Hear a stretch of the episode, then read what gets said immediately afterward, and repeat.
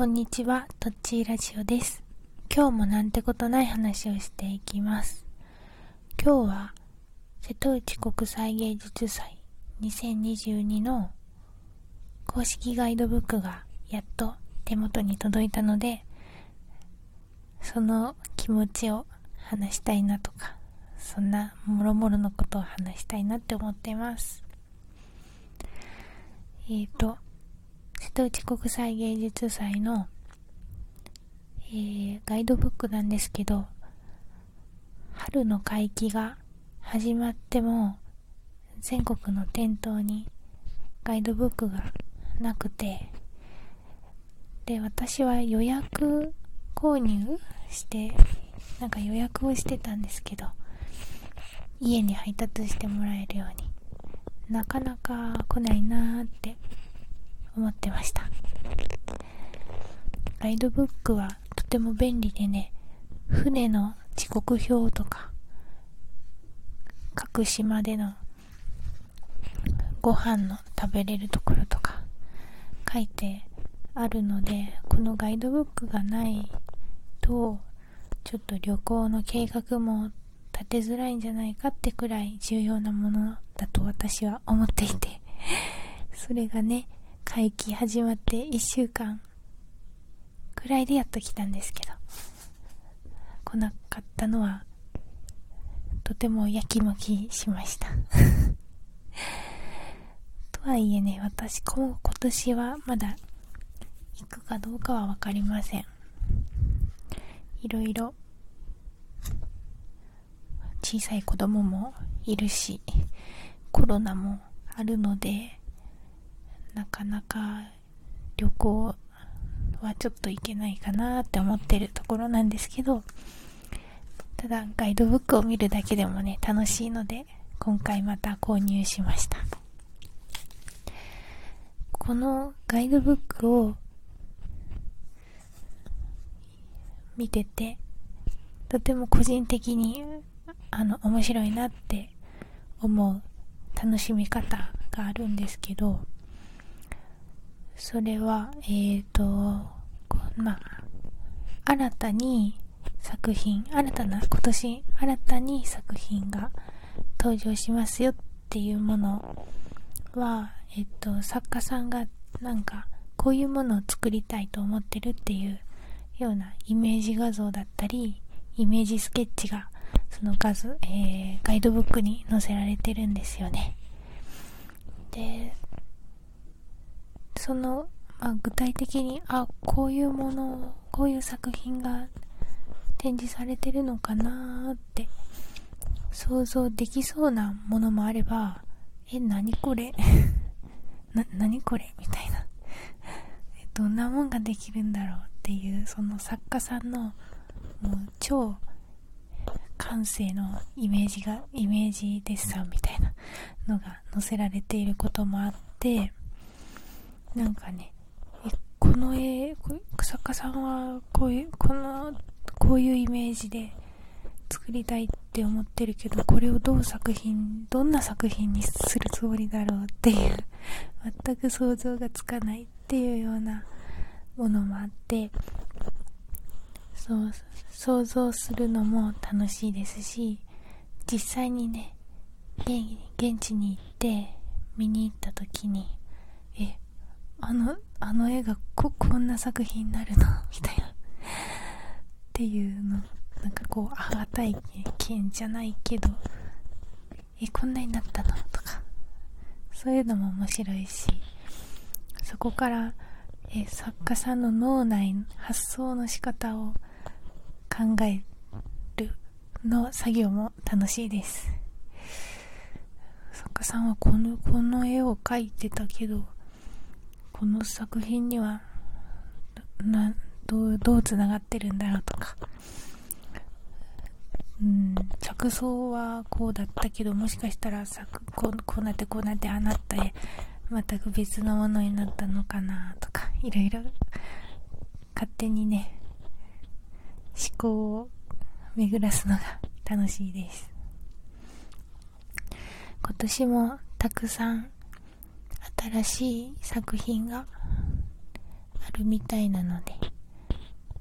そういうのを眺めながら想像しながら楽しんでいるところです。もちろんねあの、ずっと前からある作品もいい、いいのでね、いいっていうか、あの、面白いので、あこんなとこあったなとかあ、これ写真では見たけど、まだ実物見てないなとか、眺めるのが好きですね。うん。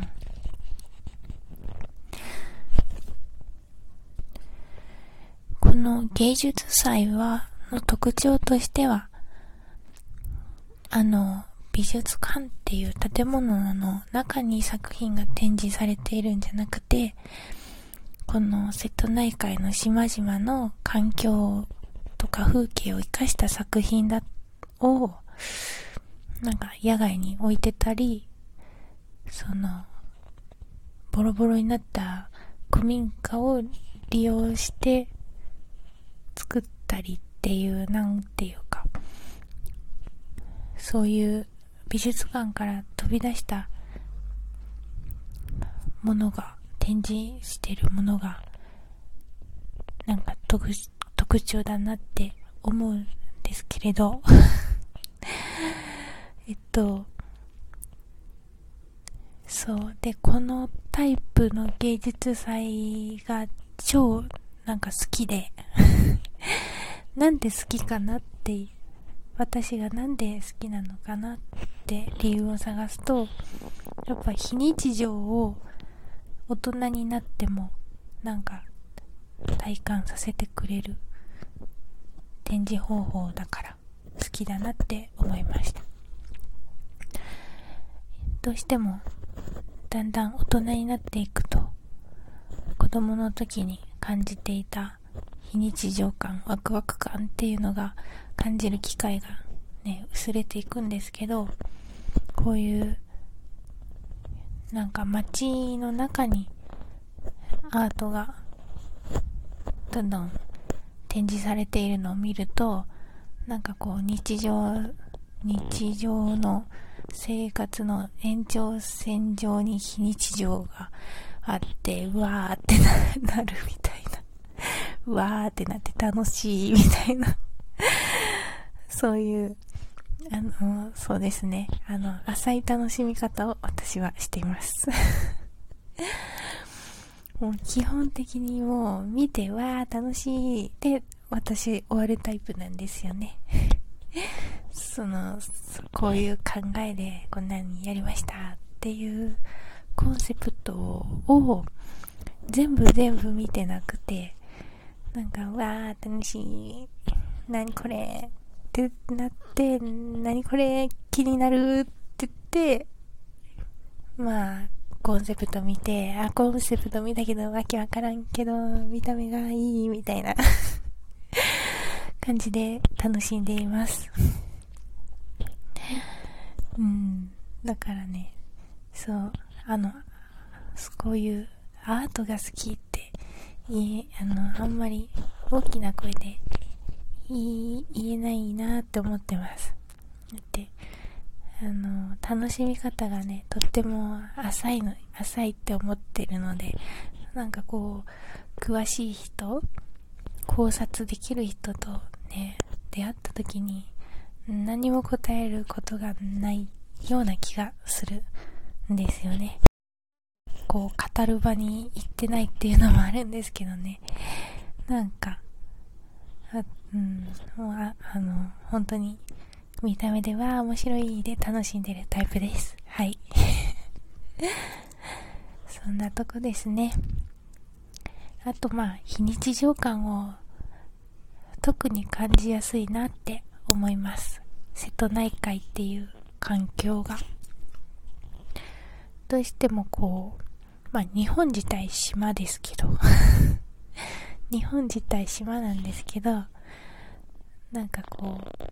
う、本州とかから船に乗って瀬戸内海の島々へ行く時に必ず船に乗って海水を水のあるところを渡らないとその作品がある場所に行けないっていうなんか一つの儀式をしているような気にもなるんですよね。うん。よくあのなんだあの高校の国語の授業でなんだっけ川があって橋を渡って橋があったらなんだ川の向こうはあちらであちらだからあの世？あの世的なものでこちら川を渡らない部分はこちらでこの世みたいな。そういうのをそういうのだよっていうのを国語の授業で知った時にその時はねえな何そんなことあるの？って。もうそのまんま物語楽しんでたよって。なんだよって思ったんですけど。今になるとねなんかこのその話をこの瀬戸芸の島を渡るっていう行為がなんか非日常にさらにこうなんていうかな自分をなんか迷い込ませているような拍車をかけるようなものかなってなんか思ったりしてます。なんか話しててわけがわからなくなってきましたがまあこんなことを日々考えながらまあまとまらないなーなんて思って 日々過ごしています それではまた次の配信でお会いしましょう。さよなら。